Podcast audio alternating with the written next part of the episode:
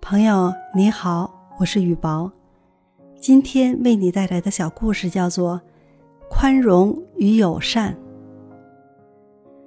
我当营业部经理的时候，有一个雇员和我不和，我不喜欢他的目中无人，并决定找他谈谈。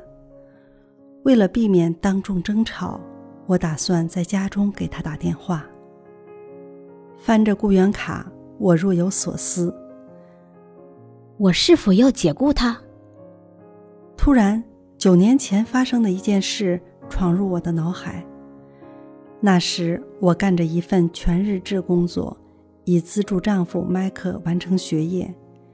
终于，他毕业的日子要到了，我们的父母将从州外赶来参加他的毕业典礼，而我也为那天做了许多计划，比如毕业典礼后去吃冰激凌。然后去镇里潇洒一回。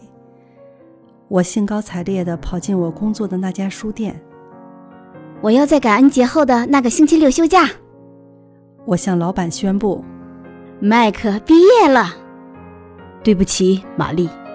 老板说，假日后的周末是我们最忙碌的时间，我需要你在这儿。我无法相信老板会如此不通情理。可麦克和我等这一天已经等了五年了，我辩解说，声音因激动而发颤。当然，我不会在毕业典礼时给你安排活儿。他说：“我根本就不能来，罗斯。”我的脸因发怒而绷紧。我不会来的！我咆哮着冲了出去。后来的那些天，我对他不理不睬。他问我话时，我也只是三言两语冷漠的应答。我们的关系越来越紧张，虽然罗斯看起来依旧热诚，而且常常是笑脸相迎，可我知道他心里不舒服，而我也铁了心一定要请一天假。我们就这样冷战了几个星期。一天，罗斯问我是否愿意和他单独谈谈。于是我们去阅览区坐了下来。我盯着我的脚，告诫自己，无论发生什么都要坚强的承受。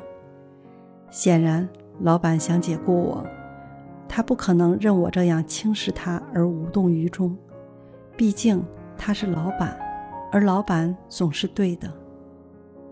当我不屑地冷冷地扫视他时，我惊讶地看到他眼中受伤的表情。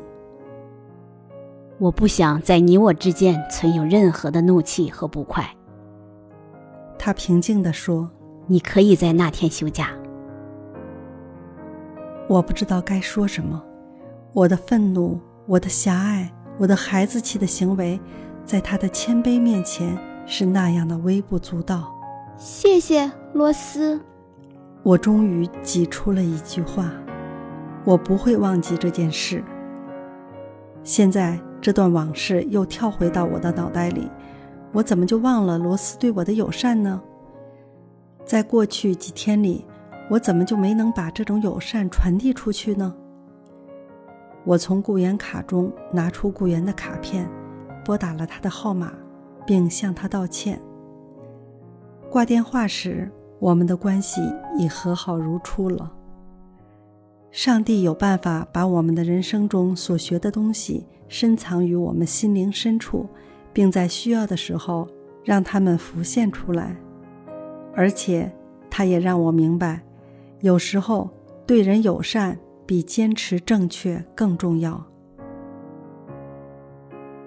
朋友，我们是不是应该及时控制自己的情绪，避免冲突的发生？我们是不是更应该主动伸出友谊之手，解决不必要的矛盾呢？